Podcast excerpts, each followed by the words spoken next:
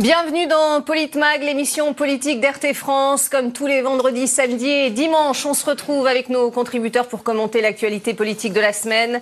Émission diffusée en direct sur notre chaîne YouTube, sur Twitter et sur Facebook. Également disponible maintenant en podcast. Aujourd'hui, nous sommes avec Patrick Menucci, ancien député PS et rapporteur de la commission d'enquête sur la surveillance des filières djihadistes. Euh, face à vous, Florian Philippot, conseiller régional du Grand Est et président des Patriotes. Merci à tous les deux d'être là pour euh, débattre sur ce plateau. Nous sommes également avec Jean-Pierre Colombiès, ancien commandant euh, de police. Merci, euh, Monsieur Colombiès, d'avoir accepté notre invitation sur RT France. Et à la une de l'actualité cette semaine, les policiers français sont-ils en danger après le, choc hier de la tuerie à l'intérieur de la préfecture de Paris? De nombreuses questions se posent. La psychose va-t-elle s'installer dans cette profession déjà durement éprouvée par un contexte d'attentats et de manifestations? Le parquet antiterroriste s'est saisi de l'affaire. Un profond ras-le-bol dans la police qui s'est manifesté mercredi. 27 000 forces de l'ordre dans la rue pour une marche de la colère afin d'alerter le gouvernement sur leurs conditions de travail. Un mouvement d'une ampleur inédite depuis près de 20 ans. Et on commence donc cette euh, émission par cette tuerie où quatre policiers ont été poignardés par l'un de leurs collègues. Une minute de silence a été observée dans la cour de la préfecture de Paris. Vous le voyez, un registre de condoléances a été ouvert à ceux qui souhaitent apporter leur soutien à l'institution. Jean-Pierre Colombiès, le parquet antiterroriste, s'est saisi de l'affaire. Est-ce que ça veut dire qu'il y a de nouveaux éléments qui permettent d'accréditer la piste terroriste Ça paraît évident. Euh, l'enquête dont on attendait, dont on attend d'ailleurs toujours la conclusion, elle est toujours en cours. Hein. Euh, on est peut-être dans une dynamique de, de, principe de précaution procédurale, mais il semblerait que si le parquet antiterroriste est saisi, c'est qu'il y a des éléments concrets tangibles pour le justifier. Ce serait le pire des scénarios, hein, vous l'avez bien, on va bien en parler, souligné, bien sûr. Euh, si véritablement on est dans une dynamique d'un acte motivé par une idéologie euh, religieuse ou son interprétation, on est dans un scénario catastrophe. Et il est à craindre que, enfin, il faut souhaiter que ça ne soit pas le cas, mais que ça diffuse effectivement des, des, des, des soupçons et des ambiances assez irrespirables au, au sein des services. Je pense qu'il faut aussi rappeler quand même. Donc cette menace était déjà bien réelle et bien présente à l'esprit. Hein Pardon. La menace de, de, la radicalisation était bien réelle et bien présente dans, dans l'administration publique. Euh, elle, elle, existe, on ne peut pas le nier, euh, dans toutes les institutions. Euh, là, le problème, c'est qu'on est passé à une étape supérieure, un passage à l'acte. Passage à l'acte. Un passage à l'acte traumatisant dans un lieu symbolique, dans une direction symbolique. Donc c'est pas neutre et ça ne peut pas rester sans conséquence, c'est évident. Maintenant, il faut être très très prudent, très vigilant à ce qu'on peut dire, à ce qu'on peut faire, euh, parce qu'il ne faut pas perdre de vue que dans la police nationale, il y a euh, beaucoup de fonctionnaires musulmans euh, qui font leur boulot tous les jours, euh, avec courage, euh, avec altruisme. Il ne faudrait pas jeter, euh, je dirais, l'opprobre sur toute une communauté. Je rappelle que Merabet hein, a été tué par les frères Kouachi, il était musulman. Donc, prenons garde, dans cette configuration actuelle, les mots ont un sens, les mots ont un poids, les mots peuvent tuer, donc il faut, faut être très très vigilant. Euh, mais euh, pour autant, il ne faut pas être naïf non plus. Voilà. Euh, Florian Philippot, on l'a vu hein, de, depuis hier, euh, le gouvernement prend toutes ses précautions, en tout cas pour essayer de, de ne pas accréditer cette, euh, cette thèse terroriste. Est-ce que c'est est surprenant? Est-ce que euh, finalement les Français ne, ne, sont pas pris pour des imbéciles dans cette affaire? Ben, C'est pas rassurant. C'est pas rassurant. Je, je, je, voyais hier soir, je suivais, il y a même des chaînes info qui ont, pas les citer, hein, qui, ont, qui ont annoncé, qui ont mis sur leur Twitter, il s'est converti à l'islam il y a 18 mois, ce qui est une information importante. C'est pas une preuve, mais c'est une information importante. Puis ils l'ont retiré.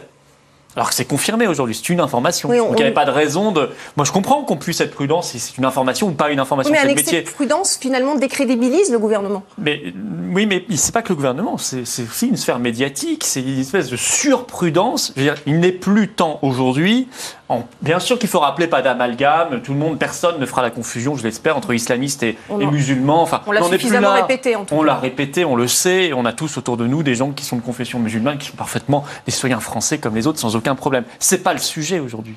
Le sujet, c'est qu'il y a un terrorisme islamiste qui tue énormément dans notre pays depuis des années, qui maintenant s'attaque manifestement au cœur même de l'État. Quand même, la préfecture de police de Paris, c'est un des lieux. Et un service ultra sensible. Bien sûr, c'est un des lieux de la sécurité nationale. C'est-à-dire la prochaine étape, c'est quoi? C'est à l'Assemblée nationale, c'est dans un ministère, c'est à Matignon, c'est à l'Élysée. Je veux dire, il faut quand même avoir ça à l'esprit. On n'est pas n'importe où. On, savait depuis hier que manifestement une des malheureuses victimes a été égorgée. C'est quand même un indice aussi. On nous dit converti à l'islam.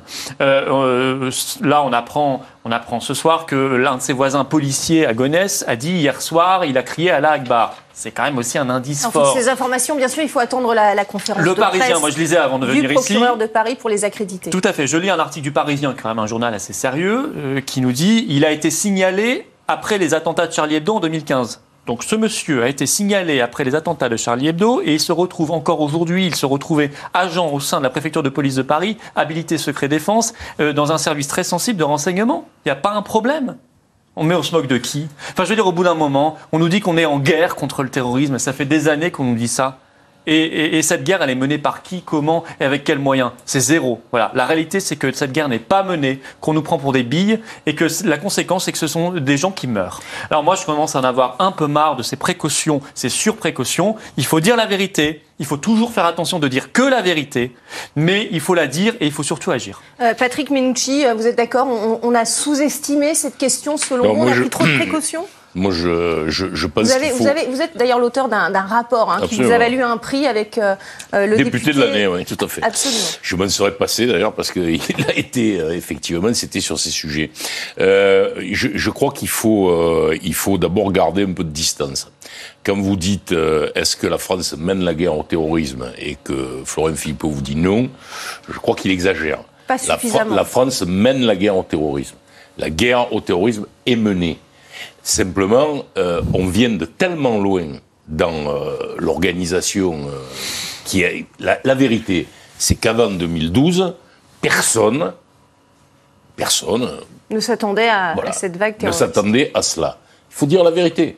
Et c'est qu'à partir de, des événements de Syrie et des premiers attentats que d'abord l'Assemblée nationale, il faut s'en souvenir, a voté cinq lois qui ont changé totalement euh, la, les questions sur le terrorisme.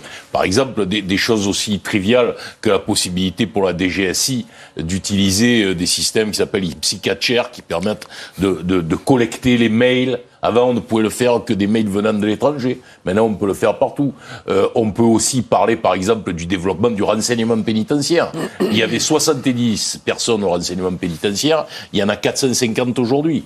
Et, et, la prison est un des endroits, effectivement, où euh, à la fois on peut... Euh, Alors lui, en l'occurrence, c'était pas le cas. Il a un profil particulier, on va en parler. Ce que je veux dire, c'est que je veux dire, c'est que euh, j'ai beaucoup de, de, de, de, choses à dire sur ce sujet.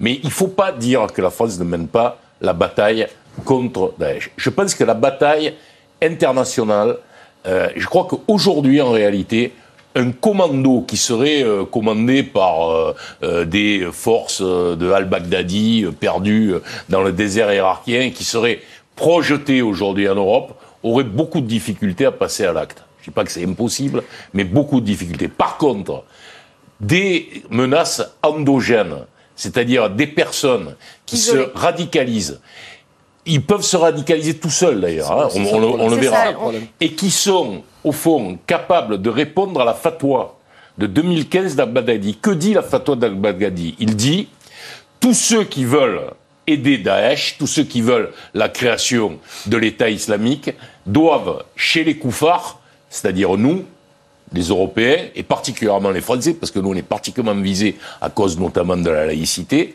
ils doivent se saisir d'un couteau, on l'a, d'une planche, d'une voiture, Nice, d'un camion, d'un marteau, d'un marteau, et ils doivent prioritairement tuer les moutardat, c'est-à-dire les apostats, les koufars, et ils n'ont pas besoin de rendre compte à un centre. C'est-à-dire ils n'ont pas besoin de recevoir un autre ordre que celui-là. Oui, donc c'est tout le problème. Voilà, c'est tout le problème C'est pour ça que je relativise un peu ce que dit Florent Ferlupo, s'il me le permet. Et je veux dire que cette difficulté-là, après, quand il dit que, et là il y a des questions, et je pense qu'on a tous les Français ont besoin de savoir, comment un gars qui a, qui voit passer les fiches du euh, FSR PRT dans ses mains et qui doit les transmettre à la DGSI, si je me trompe, normalement ça doit être ça. Comment il était informaticien. Comment, comment, ce gars peut être là et qu'on n'est pas. Euh, alors, juste, oh, moi je viens d'avoir un élément, il semblerait, euh, donc c'est une information à prendre mais pas au conditionnel, je crois qu'elle est vraie, il y a un SMS de cet individu qui revendique l'attentat. Alors ça, ça Auprès, de reste- sa- auprès de sa femme. On va, on va de sa vérifier. femme. Sa femme qui est toujours euh, en garde à vue, de sa garde à vue a Et été il explique pour des raisons religieuses. Il le revendique pour des raisons religieuses. À vérifier, Jean-Pierre Je Colombier. pense que la- la- la- le, terrorisme ne date pas d'hier ni d'avant-hier. Euh, Ça fait des dizaines Oui, on se d'années. souvient de la rue des Rosiers. On a tout vu, le, Les le GIA qui GIA, Pas le et- mais pas que. Donc on a une Euh, certaine expérience en les, la matière. les- les Basques et j'en passe, c'est des meilleurs. Bon, la, la grosse différence, c'est que le terrorisme qu'on a connu ces dernières années était répondait à une logique politique avec une logistique et un objectif bien déterminé. Là, ce qui se passe, c'est que ça n'a plus rien à voir. On n'est pas dans même quelqu'un qui cherche à avoir un, un but spécifique et qui a besoin d'une logistique et, comme vous le disiez, Ouais. d'une base arrière. Pas du tout. On se djihadise tout seul. Et on se monte la tête tout seul Et il avec suffit des d'avoir un grief avec sa hiérarchie. On l'a vu à, à. Saint-Quentin-Falavier, où, le, où le- un, type a décapité son patron Voilà, voilà, ça peut être absolument tout et n'importe quoi. On se crée son idéologie, on la fait monter en puissance devant son écran, tout seul. Et on n'a pas besoin, effectivement, bah, d'avoir euh, euh, des, des moyens extraordinaires, de se procurer des armes ou quoi que ce soit. Et c'est pour ça que c'est indétectable. C'est pour ça qu'on pourra à chaque fois Le dire. problème en l'occurrence là, c'est que cette personne était dans un service ça. ultra sensible, Ah, du renseignement, et Ça, pose oui. d'autres que- d'autres questions sur la sécurité, sur ce qu'il a pu euh, euh, d'ailleurs prendre comme Ah, bah, ça, information, les le diffuser. dira, oui, oui, euh, voilà, l'enquête le dira, oui. dira. Enfin, Euh, excusez-moi, si mais on c'est a- allé le Pas, cas, bien d'ailleurs. sûr. On aura Elle le dira ou pas ou pas. Parce que s'il est tout seul et qu'il est parti avec euh, ses secrets, Ah, peut-être il rien. Moi, je- Peut-être qu'il a jamais transmis rien à personne. Moi, je crois possible. pas hein. trop à cette histoire de tout seul, tout seul. D'ailleurs, là, ah, manifestement, c'est pas ce qui se profile. hein. Il a déjà été en contact. Un autre SMS a été trouvé avec la personne qui lui a fourni l'arme, et cette personne lui a répondu euh, Dieu te jugera et tu es le seul à savoir ce que tu veux faire. Bon, ce qui aussi accrédite une piste plus religieuse. Euh, il fréquentait assidûment, apparemment, tous les matins très tôt, une mosquée. Depuis peu- de temps, il faut aller voir dans cette mosquée ce qui se passe, ce qui se dit. Parce qu'on dit, moi quand je, vous- je vous entends, euh, M. Menucci, vous dites la guerre est menée. Moi je crois qu'elle n'est pas menée et je persiste et je signe. Je vais vous dire pourquoi. Parce que d'abord la guerre c'est pas que Daesh. Ça c'est vrai, il y a le côté international qui peut avoir des ramifications en France et des conséquences en France. Mais même là, même au niveau international, combien d'atermoiements nous avons eu en Syrie? Cette incapacité à nous coordonner avec la Russie, cette incapacité à nous défaire encore aujourd'hui de nos liens de servitude avec des pays comme l'Arabie Saoudite ou le Qatar, qui sont des pays, j'en parle en connaissance de cause, moi le Qatar m'a traîné devant la justice parce que j'avais osé dire que c'était une dictature islamiste. Ils ont perdu. Mais quand même, ils ont osé. Ils ont osé. Et j'ai pas eu le soutien du président de la République à l'époque, François Hollande, alors que j'étais dans son bureau pour le lui demander. Non pas pour me soutenir moi personnellement, mais pour soutenir un principe. Il l'a pas fait. Moi, je veux dire, voir ça, ces pays-là qui ont pourri une partie de l'islam, un financement du wahhabisme, c'est ça, ça vient de là. hein. Les pays comme le Maghreb se sont voilés progressivement ces dernières décennies parce qu'il y a eu le financement de l'Arabie Saoudite et du Qatar qui ont pourri une partie de l'islam. On en paye les conséquences euh, largement aujourd'hui avec ce qu'on appelle l'islam politique, l'islam radical, l'islamisme. Et ben là, nos élites françaises continuent d'être complètement malmenées, euh, de se malmener elles-mêmes et de malmener le pays en étant soumis à ces pays. Et en France, est-ce qu'on va vraiment fermer nos mosquées radicales Est-ce qu'on va vraiment voir ce qui s'y passe? Est-ce qu'on va vraiment faire le recensement de tous ces lieux de culte clandestins ou moins clandestins? Est-ce qu'on va vraiment aller voir ce qui se passe dans certains quartiers? Cette euh, hybridation, comme le, des criminologues l'ont é- étudié et dit, entre le, le Qaïda, le financement par la drogue ou le trafic, et l'islamisme. Est-ce qu'on fait vraiment le boulot? Est-ce qu'on a encore ces pudeurs? Oui, on a encore ces pudeurs. Et ça n'est pas bon signe. Il y a encore des politiques en France qui n'osent même pas prononcer le mot d'islamisme. Il y a encore des politiques en France qui n'osent pas le prononcer. Parce qu'ils se disent, je vais, euh, je vais créer l'amalgame avec tous nos compatriotes musulmans. Alors qu'il n'y a pas d'amalgame, on le répète, mais, mais hein, non, mais, de façon mais- claire. mais c'est presque l'inverse. C'est presque en n'osant pas le nommer qu'on crée l'amalgame. Parce que ça voudrait dire donc qu'il y a une suspicion qu'ils sont tous amalgamés. Vous voyez? Quand on dit les choses clairement, il n'y a pas d'amalgame. Il n'y a aucun amalgame.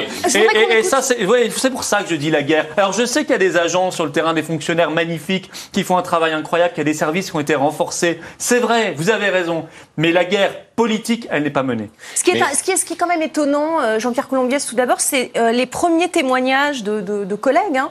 On dit non, non, non, c'est absolument pas la piste terroriste. C'est un, un- il avait quelques problèmes avec sa hiérarchie. euh, c'est un pétage de plomb. Ça a été dit et redit tout de de- suite. voilà. Oui, alors- Justement, prenons soin de ne toujours pas minimiser au départ. cette thèse, cette terroriste.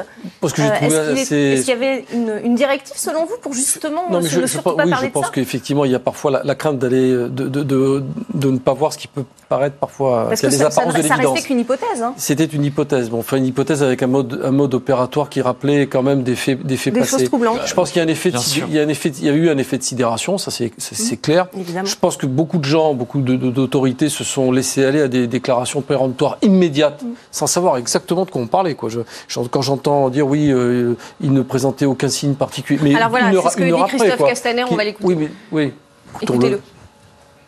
Entre midi 30 et 13 heures, un homme âgé de 45 ans, adjoint administratif, euh, employé de catégorie C euh, depuis euh, 2003 au sein de la préfecture de police, s'est engagé dans un parcours meurtrier dont euh, le procureur de la République de Paris euh, présentera euh, les conséquences. Cet homme était connu dans le service, au service informatique, travaillait euh, avec ses collègues de travail, n'a jamais présenté euh, de difficultés comportementales, n'a jamais présenté euh, le moindre signe d'alerte et ce matin a commis ce parcours meurtrier. Le président de la République, le Premier ministre, aux côtés euh, de la maire de Paris, euh, ont été présents très tôt ici pour euh, rencontrer l'ensemble des personnels de la préfecture de police qui, vous l'imaginez, sont sous l'autorité du préfet de police particulièrement marqués par cet événement d'une gravité exceptionnelle. Alors, aucune euh, difficulté comportementale. Ses voisins disent d'ailleurs que c'était quelqu'un de calme, de plutôt effacé. Mais justement, c'est c'est bien la stratégie de, de ces gens radicalisés de se fondre dans la masse. C'est Et la à chaque fois, on dissimulation, tombe c'est le principe, c'est le la principe de, de, pardon, de dis- dissimulation. Euh, a- après les outils de détection au sein de la police nationale, j'aurais presque un, un sourire cynique qui n'est pas du tout approprié compte tenu de, de la tragédie qu'on vient de, de vivre. Euh, Il n'y a pas de radar. Quand euh, j'entends dire qu'on n'a pas détecté euh, un syndrome particulier sur un déficit de comportement et qu'il est passé sous les radars d'une Vous, certaine vous manière, pensez sauf que qu'il n'y le a pas de fait, radar. bien sûr, ce n'est pas, un, ce n'est pas une, une- une cause, mais le fait qu'on se convertisse à l'islam il y a 18 mois en ayant appartenu à un service depuis 17 ans, c'est pas les, les, les radars se mettent pas au rouge dans, ce genre de service. Non, mais- Est-ce qu'ils le savent? Alors Est-ce déjà, qu'ils le déjà, il a, savent? déjà, Est-ce il a- qu'on peut le il a- il a savoir? peut-être pas fait la publicité. la- la question, la question c'est si le gars est dans la taquilla, Ah non, mais il est quand même manifestement, il allait être, il allait Bah, être passé- pas le Non, mais détail, hein, je mais- conseille de la presse. Il allait passer devant sa chef de service parce que depuis quelque temps, il refusait de saluer ses collègues féminins. alors Bon. si c'est ça, il aurait dû être déplacé Non, immédiatement. mais ça- non, mais c'est plus que déplacé. C'est un signe aujourd'hui. Non, Avec mais c'est l'expérience un signe, qu'on a, hyper inquiétant. Mais C'est un signe très inquiétant. C'est relevé dans toutes les notes de l'État, Bien sûr, sur le mais, mais je crois que c'est écrit probablement Oui, qu'il y a des, il y a écrit. des, des Ah, méthodologies, mais non, ça non, n'est mais pas. je- je vous ça le n'est pas confirme. appliqué. Alors pourquoi c'est pas appliqué Peut-être par politiquement correct, parce qu'on se dit on va encore une fois stigmatiser ou je ne sais quoi. Non, non, non. Là, on parle quand même de la vie des gens. Résultat, il y a quatre personnes qui sont mortes. Alors, Il y a quatre personnes qui sont mortes. Il y a une femme qui a manifestement été égorgée. Il faut quand même se rendre compte de la de la l'ultra barbarie de ce qui s'est passé au cœur même d'un service de national parisien mais national de sécurité de l'État. Moi, je trouve ça incroyablement gravissime. Patrick Menucci. Oui, la question, par exemple, des, euh, des signes qui euh, Et, et de permettent de, de- de comprendre que la radicalisation est en cours, elle, existe depuis 2013-2014, où la première fois que ça a été mis en œuvre, c'est en prison, où on a euh, relevé pour les euh, surveillants, voilà les signes.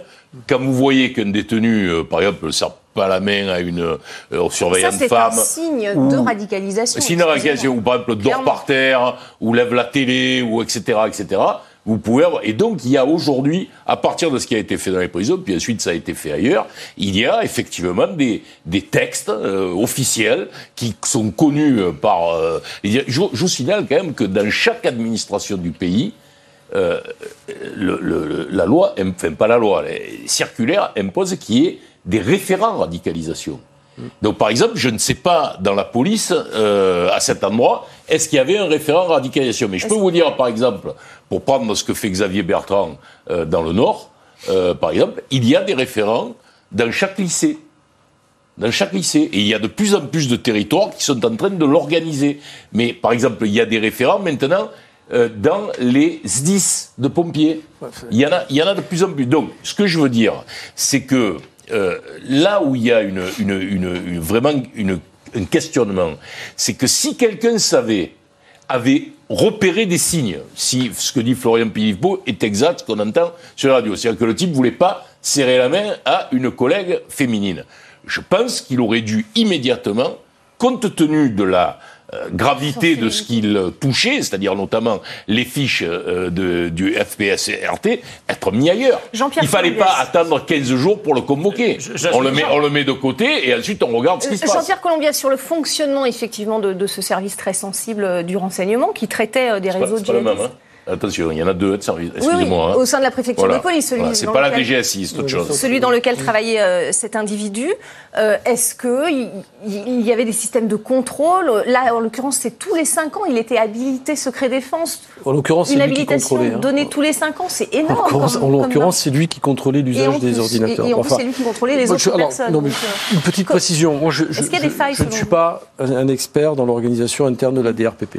Pour l'un s'en faut, je, ne jouerai pas au savant c'est clair et net. Mais l'interrogation qui me vient, c'est que quelqu'un qui est bon en informatique et qui a une capacité d'interroger les serveurs et les ordinateurs de, des uns et des autres, a une capacité à aller fouiller et éventuellement en extraire les données. Moi, ce qui me m'inquiète en tant que citoyen, hein, au-delà même du, policier que j'étais, c'est que aujourd'hui on traite le symptôme. on traite le symptôme d'une maladie qui s'exprime et elle s'exprime pourquoi? Vous parliez des cités. Les cités, j'en ai connu beaucoup. J'en ai connu en région parisienne et j'en connais beaucoup à Marseille où j'ai travaillé quand même pendant 15 ans. On souffre de quoi aujourd'hui? On souffre que ces zones, des zones entières urbaines ou périurbaines, n'ont plus vu l'ombre d'un représentant de l'État depuis des années.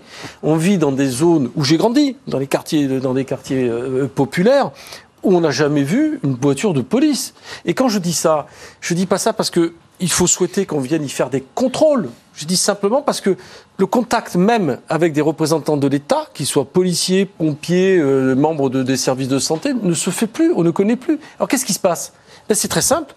Ces espaces se constituent une société à eux, elle n'est pas nécessairement islamiste, hein, mmh. mais elle se sert, elle peut se servir de, l'islamisme comme un des vecteurs. Elle peut même, dans certains endroits, le trafic de drogue peut même repousser l'islamisme. Complètement. C'est le cas notamment à Marseille, dans certains Tout à fait, mais c'est pas rassurant non plus parce que. Non, je dis pas que c'est rassurant, mais c'est la réalité. Ça, veut dire, puisque j'y ai travaillé, sur ces, sur ces sujets-là, on est, quand on intervenait dans certaines cités, c'était presque une expédition. Parce que vous entrez dans un milieu, dans un espace qui n'est plus le vôtre, en zone ennemie quelque part. Donc c'est inquiétant. Et quand j'entends parler de nouvelle police de sécurité du quotidien qui va repartir à la conquête des républicaines, je dis de quoi on parle de quoi on parle Parce que ça va être compliqué. Je crois qu'il y a, mais vous, vous, pointez du doigt un vrai sujet, c'est-à-dire qu'on traite les symptômes et encore on ne les traite pas manifestement. Mais même, même si on les traitait, ça ne resterait que des symptômes. Mm. Le problème, il y a un problème culturel, il y a une bataille culturelle qu'on est en train de perdre. Je vais vous dire, il y a des petits signaux très clairs. Hein. Il y a des petits signaux très clairs. Quand une, une, association de parents d'élèves, je crois la FCPE, fait une affiche qui a fait un peu parler, voilà, il y a quelques temps, en, en montrant une maman voilée qui va accompagner les enfants, en disant euh, c'est très bien, formidable. Mais écoutez, non, c'est pas c'est pas souvent un bon signe quand une quand une maman se met à, être voilée. C'est souvent pas un bon signe. Voilà. Euh, il y a des personnes qui n'étaient pas voilées en France il y a 10 ans qui se voilent maintenant. Et j'ai du mal à croire que c'est euh, le soudainement, je ne sais quoi, la grâce de Allah ou de Dieu et, le libre arbitre qui ferait qu'elles se voilent. Moi, je pense que c'est la pression d'un quartier. C'est la pression euh, des pères et je crois que c'est toujours également inquiétant. Mais vous voyez, cette association de parents d'élèves en fait la promotion. Des ministres n'osent plus mmh. parler. On leur dit, mais il faudrait peut-être étendre la loi de 2004, cette très belle loi sur l'interdiction des signes religieux ostensibles à l'école, il faudrait peut-être l'étendre à l'université. Et là, vous avez tout de suite une, montée de, euh, de boucliers, vous avez une levée de boucliers de, de, ministres qui disent non, on peut pas faire ça.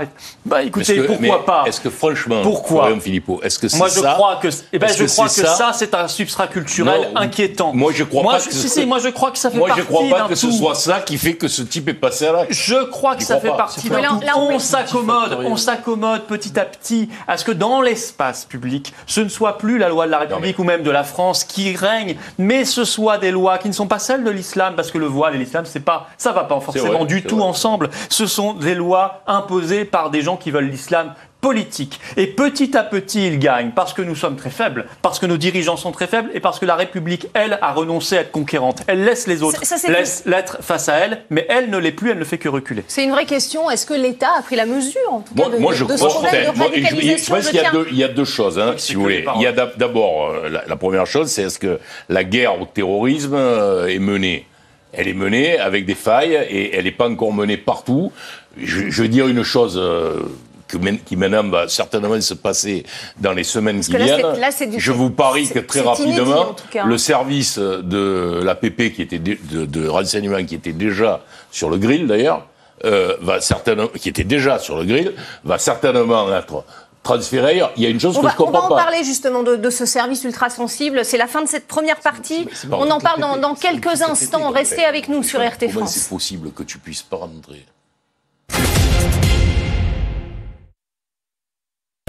On vit tous les jours sans faire attention que tout en dépend. C'est l'unité de mesure de toute chose, une convention admise par tous. S'il lui arrive quelque chose, tout s'arrête.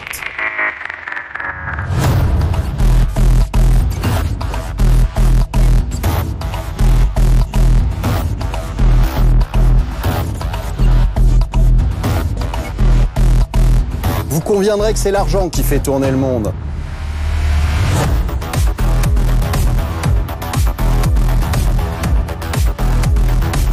Peu importe que ce soit des bitcoins ou du bon vieux cash, nous vous parlerons de tout sans langue de bois.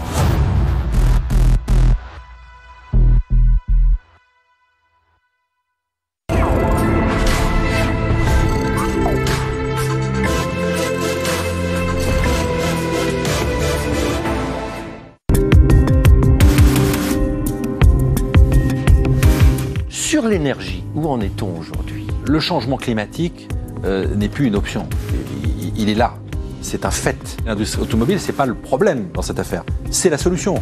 Ce sont les ingénieurs de l'automobile qui vont inventer les solutions de mobilité de demain euh, à, bas carbone ou sans émissions de CO2. Ce sont eux. Un moteur électrique, euh, c'est quelques centaines de milliers d'euros d'investissement contre plusieurs milliards pour un moteur thermique. Il faut sept fois moins d'ouvriers pour fabriquer un moteur électrique qu'un moteur thermique. Jamais l'industrie automobile n'a n'a connu, depuis sa création, euh, de tels chambardements.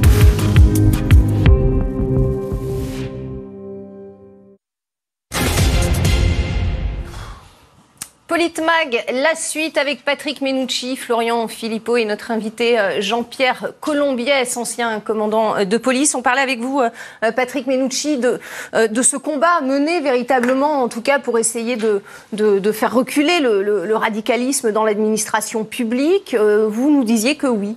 Non, moi je, moi je pense que la, lutte de l'É- de l'État français contre le terrorisme, elle est, elle est menée.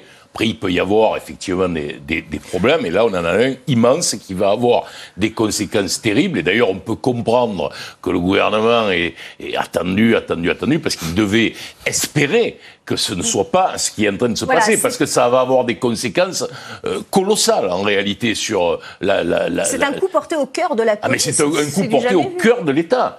C'est c'est porté au cœur de l'État. C'est donc donc donc d'une très grande donc ça va obliger Si ça se confirme, bien ça va obliger à revoir les procédures par exemple De euh, peut-être au lieu de, espérons. de, de voilà, je pense que ça Non, c'est tout à fait oui, bien sûr, bien Non, sûr. non, Après il y a non, vous dites ah, non, Moi, je suis pas sûr bah, que Colombiès. ça bouge tant que ah ça. bah Non, écoutez, non. si, c'est- si les parlementaires ne se saisissent pas de ça, Non, mais- eh attendez, moi, je, moi j'ai des, je vais vous dire, fait- j'ai, ça fait avant huit- de venir, j'ai pris un certain nombre de chiffres sur les contrôles qui sont faits par euh, le SNEAS, c'est comme ça que ça s'appelle, C'est un- qui est un service, un voilà, il y a deux services qui font ça.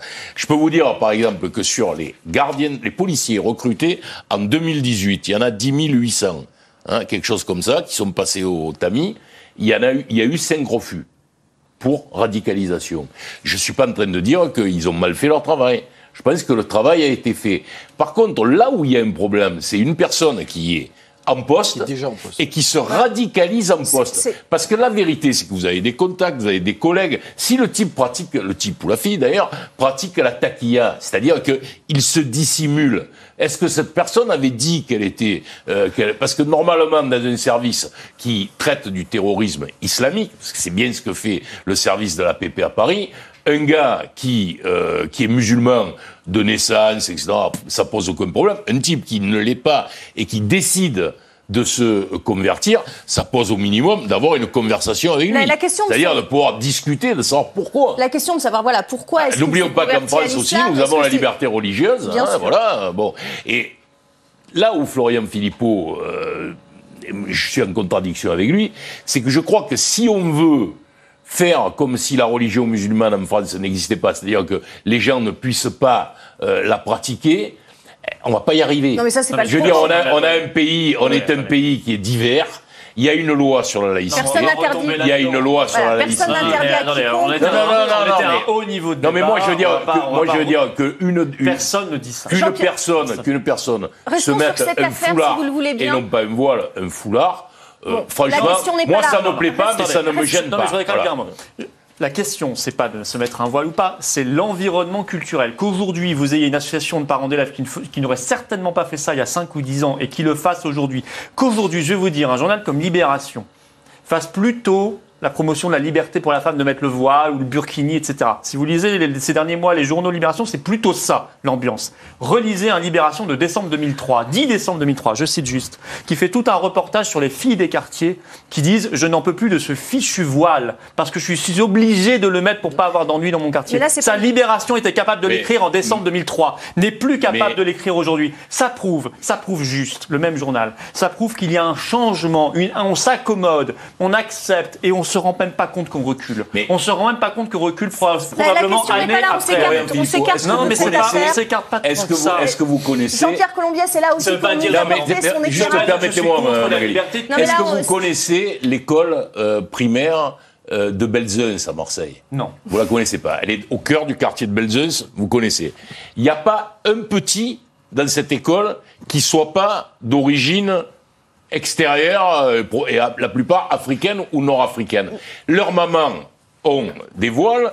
Si le problème, est-ce que c'est le fait que les mamans aient des voiles ou est-ce que c'est le fait qu'on concentre toute cette population Ah, ah oui, au même endroit C'est-à-dire que euh, dans une école où vous en avez, vous avez quelques mamans avec un voile, c'est pas un problème. Mais par exemple, quand on dit Ah, mais, oh, les parents ne peuvent pas accompagner, on va- Non, arrêter ce débat-là parce que ce n'est pas le, n'est pas débat élevés. de ce soir. Je voudrais qu'on revienne à cette affaire en particulier. Jean-Pierre Colombier, vous, vous disiez non, il n'y aura pas de, de mesures, en tout cas de sécurité supplémentaire Je, je finalement vois pas, non, c'est-à-dire je, je vois pas surtout, je vois surtout pas comment on pourrait sécuriser à 100% euh, une institution au sein de laquelle il y a des gens qui sont déconvertis et des gens qui étaient effectivement des gens qui pratiquaient déjà en entrant. Le problème de la radicalisation, c'est qu'elle est, elle est, elle est imprévisible. Ça peut être lié à tout à coup une nouvelle lecture du Coran, une nouvelle sensibilité qui va faire que quelqu'un qui l'était déjà va basculer derrière une forme de, de, Donc là, en de l'occurrence, pour vous, radicalisation. cette personne n'avait pas été détectée. En tout cas, euh, le fait qu'elle se soit convertie à l'islam n'a pas été détecté. À l'évidence, non. Non, c'est pas. On ne sait pas. Enfin, en on tout cas, aujourd'hui, on ne sait pas. l'enquête je On nous dit qu'il aurait été signalé après Charlie Hebdo. Non, mais ce qui se passe souvent. Après, je y sais pas. Oui, mais on ne sait pas comment, ni pourquoi. Bon.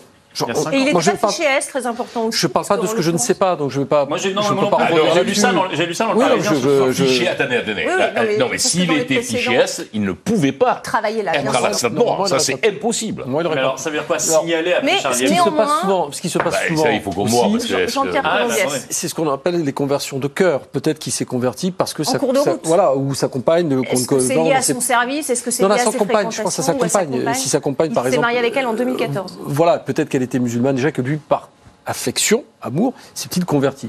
Là, on spécule, là, on n'en sait rien. Sur, le fait de, de- de- l'émergence des mouvements euh, dits euh, radicaux, politiques, ou, ou simplement le, la- grande, le grand développement de, l'islamisme dans certains quartiers, il n'est pas, pas ano- anormal. J'en reviens à ce que je vous disais tout à l'heure, il n'y a, a plus de référence à l'État, plus de référence culturelle. Ouais. Donc on retrouve dans, dans un excellent bouquin de, de, de, de Mahalouf qui parle des identités, du problème de l'identité. Quand vous ne vous reconnaissez plus, y compris dans la société qui vous environne, y compris dans l'État qui vous accueille, vous cherchez à vous raccrocher quelque part. L'individu a horreur d'être seul. Donc quand il est seul, il se raccroche à ce qui, le, ce qui est en plus en Et, et proximité. d'autant Donc plus souvent quand il c'est a des griefs, ce qui était le cas de cet individu, est-ce que le fait qu'il ait, il ait Ah. des griefs avec sa hiérarchie, est-ce que le Ça fait peut être un déclencheur. se- voilà, Ça c'était peut être un déclencheur. aussi. Enfin, enfin, le grief qu'il avait, c'était manifestement lié au problème, puisque c'est qu'il Et- ne et saluait sur- pas les femmes. et Ouais, sa mais surdité il faut, aussi. faut qu'on le voit, ça. n'est pas On Un, verra. manque- un manque c'est de reconnaissance aussi. euh, Bon, enfin, ça, c'est pas le seul euh, salarié ou agent de France qui estime qu'il a un manque de reconnaissance de sa hiérarchie. Ça n'amène pas à tuer tout le monde dans son service, Dieu merci. Mais euh, sur le sujet, vous avez raison, un manque d'identité. Mais à partir du moment où vous dans un pays, moi je suis pas du tout sarkozyste, mais je remarque que quand il a créé le fameux ministère de l'identité nationale, tout le monde lui est tombé dessus. Parce qu'il était mal posé.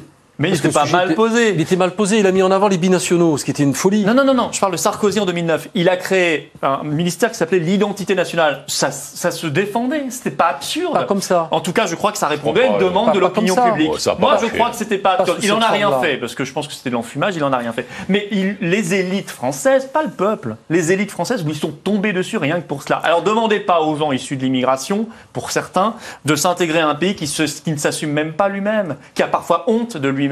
Évidemment qu'ils vont aller chercher, vous avez raison, des identités de substitution qui peuvent être dangereuses à la fin. Moi, je crois que tous ces problèmes sont parfaitement liés et, et ça mène à la fin des drames. Patrick Menucci, il y a un rapport qui a été publié en juin dernier, Oui, justement sur le problème du communautarisme euh, dans, dans diverses fonctions euh, de l'administration publique, que ce soit les transports, que ce soit le transport Danger de aérien. radicalisation. Danger de radicalisation et de communautarisme. Euh, la police et, et, et, et- et- et l'armée étaient relativement préservées.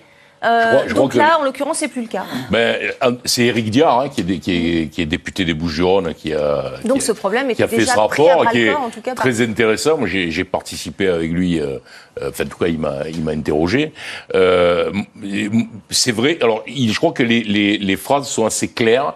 C'est-à-dire, il parle de la de l'armée où il dit que euh, il y a une, un vrai Une contrôle. surveillance. Voilà, une surveillance. Là, je crois qu'il y a le renseignement militaire. Bon, euh, voilà, qui- il y avait- il- la police, il la met un peu en dessous. Une Euh, mais une il estime, de cas sensibles euh, détectés, en tout cas jusqu'ici. voilà, très peu en réalité. Non, mais On- enfin, il suffit d'une personne. on est, pour non, mais bien sûr, il suffit d'une personne, mais en réalité, on est, on est sur une dizaine. Mais des radicalisés ou des gens qui sont en voie de radicalisation, dans l'administration, vous en avez partout.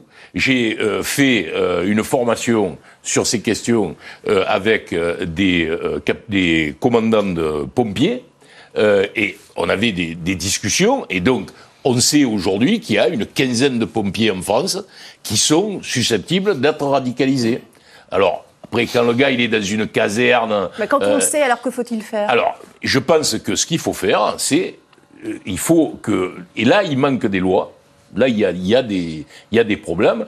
Je pense qu'il faut effectivement se séparer Bah dans l'administration de ces gens. On ne peut pas conserver des gens radicalisés dans l'administration. Alors évidemment, là, on en est, on est à un point euh, co- complètement paroxystique. On a un type qui est devant des ordinateurs, avec qui il a les fichiers, des fichiers S, etc. C'est une histoire de fou. Mais il y en a d'autres ailleurs. Je vous dis par exemple, le, le- un certain nombre de conseils départementaux aujourd'hui travaillent, forment des, euh, leur personnel sur ces questions. Enfin, pourquoi Parce que dans les lycées, dans les collèges, vous avez des personnels qui sont radicalisés. Sur la détection Ou- de ces ou personnes. dont on pense qu'ils sont radicalisés.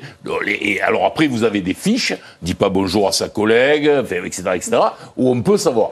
Et aujourd'hui, par exemple, des problèmes de l'administration, et euh, vous qui êtes au, au fonctionnaire, M. Philippot, ça vous étonnera pas, c'est qu'on n'apprend pas au cadre de l'administration à gérer cette question.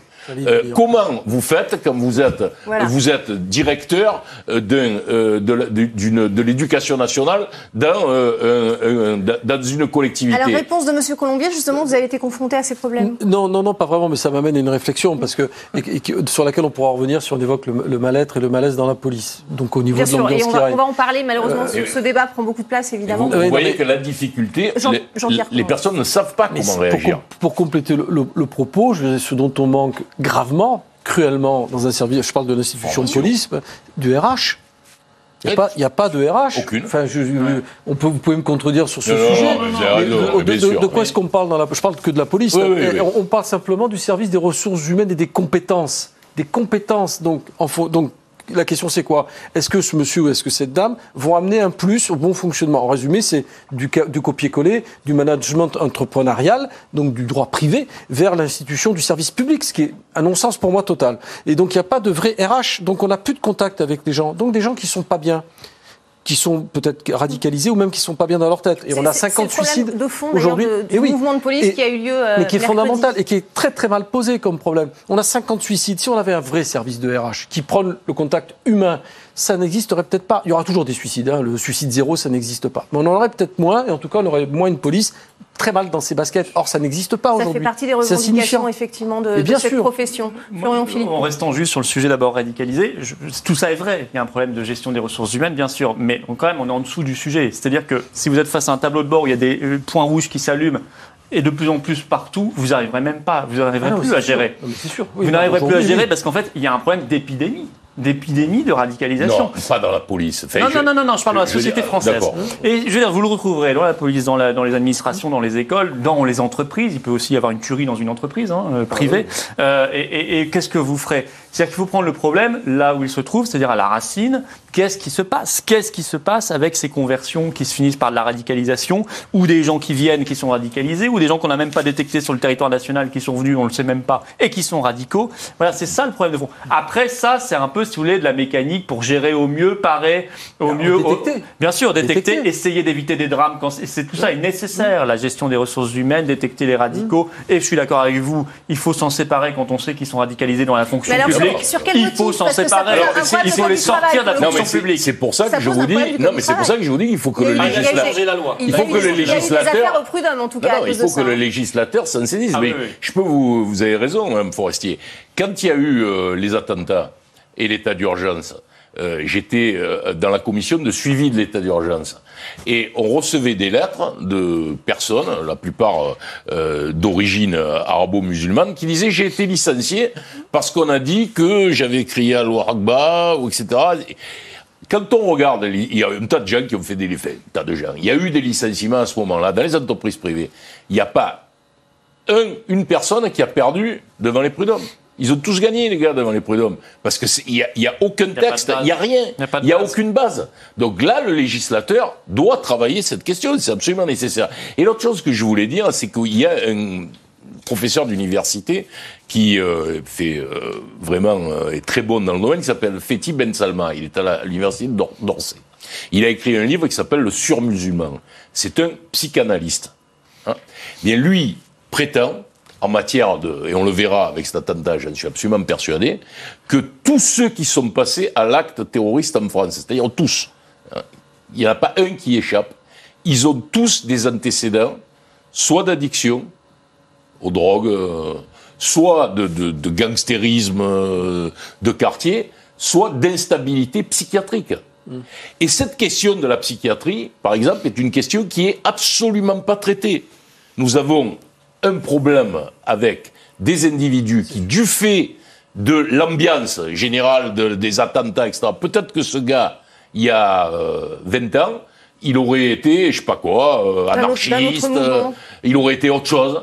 Et là, les individus qui ont une certaine faiblesse en eux, qui euh, euh, manquent de repères, qui, etc., peuvent à C'est très intéressant, la, la théorie de Fethi Ben Salma, qui est d'ailleurs très étudiée aujourd'hui par les services, parce que quand on regarde les gens qui sont passés à l'acte, très souvent, on se rend compte que euh, si on les connaissait comme ça euh, dans un autre contexte, on se dirait ils sont pas. Enfin voilà, il faudrait qu'ils aillent faire des consultations. euh, je ne sais pas à Paris comment s'appelle l'hôpital euh, psychiatrique, euh, Sainte-Anne. Bon à Marseille on dirait euh, à la Timone, mais bon voilà, euh, je veux dire c'est. euh, Jean- Jean-Pierre Colombiès, vous vouliez ajouter quelque chose? Alors, c'est pas le flic qui parle, c'est- enfin l'ancien policier qui parle, c'est plutôt le, le- le citoyen qui s'intéresse un peu à pas mal de choses. Je pense qu'on a un gros déficit aussi de la parole de- de- d'intellectuels et de référents euh, musulmans.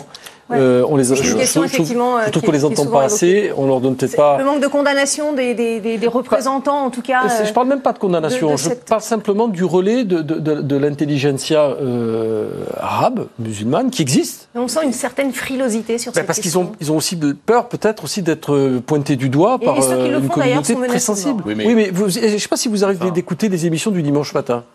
Euh, sur les émissions, toutes les émissions cultuelles dimanche matin. Vous avez des intellectuels qui font une lecture de- du, du Coran et une interprétation du Coran.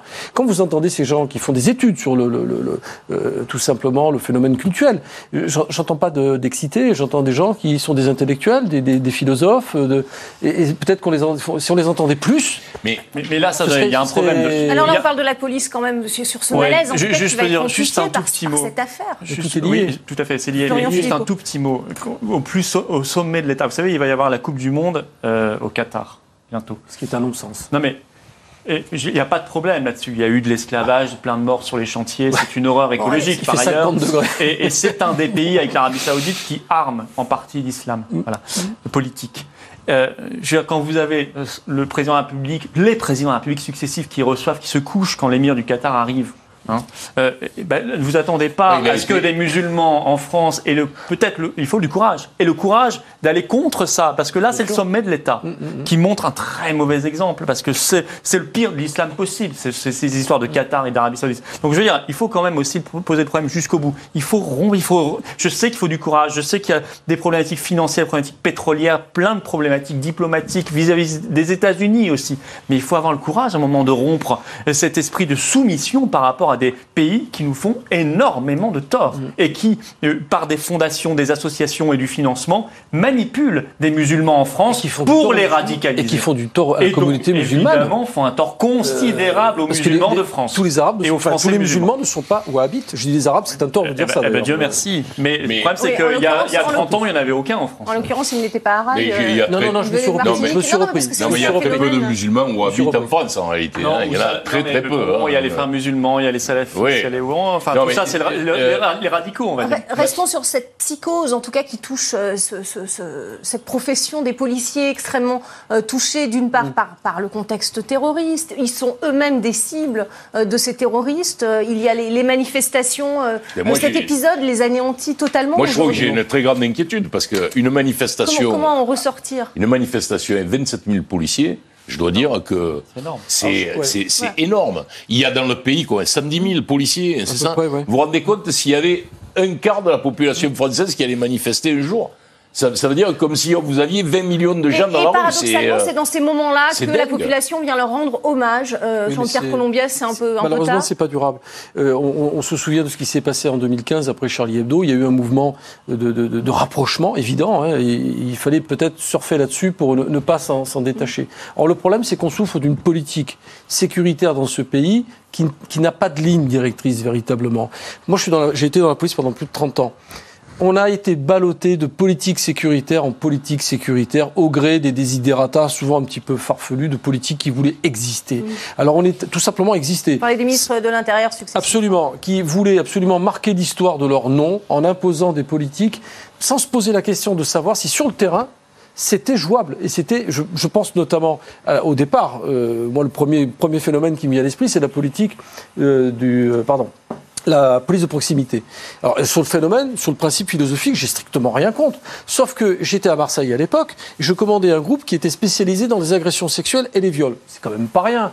Ce groupe a été dissous du jour au lendemain parce qu'il fallait alimenter la police de proximité. Là-dessus arrive Nicolas Sarkozy. Allez, on arrête, on est des méchants, on est des costauds, euh, on va joue- tout joue casser. au foot. Chacun, Il est- faut plus jouer au foot et on, va des- et on veut des chiffres. Il n'y a pas de cohérence dans, dans la. Mais il n'y en a aucune. Et, et on est ballotté comme ça de, de- au gré des, des politiques, des vents, des vents électoraux.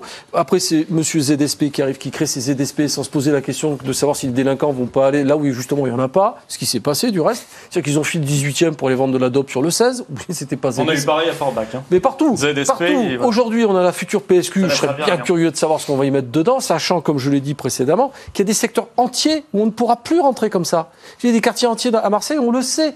Je parle de Marseille parce que je connais bien. Je, suis D'ailleurs, c'est pas revoir. forcément. on ne pourra pas y euh, à entrer Marseille comme ça. que C'est le plus compliqué. Non, mais partout, je pourrais vous citer même Boulogne-Billancourt, qui est pourtant une cité qui, est quand même une ville qu'on qualifierait de bourgeoise, où il y a des secteurs, vous ne rentrez pas comme ça. Parce que c'est, compliqué. Je dis pas que c'est la guerre, mais c'est compliqué. Allez, on va revenir euh, au coup de cœur et au coup de gueule de cette émission. Euh, le coup de, de gueule de Florian Philippot ce soir. Euh, c'est un, un article de, de Marianne sur l'entreprise Alstom, Florian Philippot. Alors, en l'occurrence, l'article, ce serait plutôt un coup de cœur, parce que je rends hommage à un des rares médias en France qui parle de cette affaire quand même qui court, qui court gravissime, qui devrait faire la une des médias. Alstom, euh, il y a des enquêtes en cours. Euh, il y a un député, M. Marlex, qui a parlé d'un pacte de corruption, puisque c'est d'abord un fleuron national qu'on a euh, euh, jeté et que manifestement, Emmanuel Macron, ministre de l'économie, a accepté de brader à General Electric, qui ensuite a supprimé 1000 emplois. Et on a perdu une technologie, on a perdu des emplois, et ça nous rend dépendants sur des secteurs extrêmement stratégiques pour l'économie française et même l'indépendance française. Il y a peut-être ce pacte de corruption. Il y a là, on apprend une enquête ouverte parce que le représentant français de General Electric est passé lui aussi d'ailleurs par le cabinet Macron et il y a eu un problème sur au même, moment une aide d'État qui a été accordée par la France à General Electric. Enfin tout cela sent extrêmement mauvais et je suis très très surpris, c'est là mon coup de gueule, qu'on en parle si peu en France. Il y a beaucoup d'investigations, d'enquêtes journalistiques sur beaucoup de sujets, mais sur ça, très peu de choses. Et ben moi, je trouve que c'est anormal. Eh bien, on en a parlé sur RT France, le, coup de gueule de, Patrick Minucci. Ce soir, c'est la dissolution annoncée de la mission interministérielle de vigilance et de lutte contre les dérives sectaires. oui, et d'ailleurs, on est, on, est dans le, on est dans le sujet qui nous préoccupait, puisque l'idée, c'est de confier euh, à, à, ceux qui s'occupent de la radicalisation euh, la question des sectes. Je pense que c'est une erreur parce qu'on n'est pas là, on pourrait considérer évidemment que c'est des comportements sectaires, mais il y a euh, bien plus que du sectarisme dans, ce, C'est la disparition de ce service qui vous préoccupe? Non, non, c'est la disparition de la Mivilude qu'on fait passer dans ce terroriste, dans, ce système-là. Donc moi, je pense que la Mivilude, elle a bien fait son travail euh, pendant une vingtaine d'années. Euh, mon ami Georges Fenech en a été le président. Tout le monde s'accorde à dire aujourd'hui encore... il, a, il a perdu un procès contre la scientologie, d'ailleurs. Oui, d'ailleurs, honteux, d'ailleurs, parce qu'il a dit que la scientologie, bon, euh, effectivement, il a perdu au tribunal de Versailles. mais bon, c'est incroyable parfois. Euh, mais euh, voilà, je, je, je, trouve que c'est dommage parce qu'il y a des gens dans la Mivilude, il y a, il y a quelques personnels euh, qui sont euh, très efficaces et qui ont rendu des services à des familles qui avaient perdu leur enfant, euh, qui leur, les ont aidés à les retrouver, qui ensuite ont suivi les gens qui étaient sous emprise sectaire et qui ont sauvé des vies et qui ont sauvé des gens. Et je ne comprends pas pourquoi d'un coup, on se dit, eh ben, la Mivilude ne sert plus à rien, alors on va euh, mettre les gens dans le service euh, qui va s'occuper de la radicalisation, ce qui pour moi n'est pas du tout la même chose. Donc en gros, ça passe de Matignon au ministère de l'Intérieur Oui, c'est ça. En fait, il y a une liquidation de la Mivilude, c'est un, c'est un élément, on parlait la semaine dernière du budget, c'est un élément d'économie, en disant, mais là, je pense qu'on fait une économie à un mauvais endroit. Et j'espère que euh, le, le, Premier ministre va s'en apercevoir dans le débat parlementaire et que ça on, ne la dissoudra pas, parce que je crois que c'est une erreur. Je pense qu'il y a beaucoup de parlementaires qui vont monter sur cette affaire-là. Je partage à 100% vraiment euh, votre coup de gueule. Je suis euh, moi aussi très choqué par la disparition de la Mivilude. Très court, Jean-Pierre Colombia, c'est une question de moyens aussi, la, la lutte contre le terrorisme, et ça manque cruellement C'est une question de moyens, c'est une question complexe qui nécessitera autre chose qu'une réponse sécuritaire. C'est un peu comme le problème de, sur, du trafic de stupes. Il ne faut pas regarder le, problème par le petit, je veux dire, le, mauvais côté de la lorgnette. Il y aurait beaucoup à dire. Euh, c'est dommage qu'on n'ai pas pu évoquer plus longuement le, le, malaise dans la police qui, qui aujourd'hui est paroxysmique avec ce qui vient de se passer et, et on, en sortira difficilement, très difficilement. Et demain, nouvelle journée en tout cas euh, compliquée, les samedis euh, de manifestation des Gilets jaunes dans un contexte extrêmement particulier. Oui, parce que ça fait plus d'un an que les policiers de tout ordre sont euh, sollicités, comme je le dis souvent sur d'autres plateaux, j'en profite, profite de celui-là pour le dire, si on se contente de répondre à la, au malaise social par une intervention ou une opposition policière, on ne résoudra rien. Au contraire.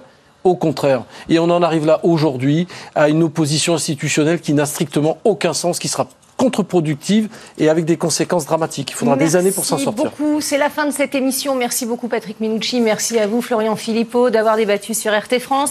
Merci Jean-Pierre Colombias d'avoir accepté notre invitation. C'est donc la fin de Politmag. Merci à vous pour votre fidélité. Prochain débat demain, même heure. Restez avec nous.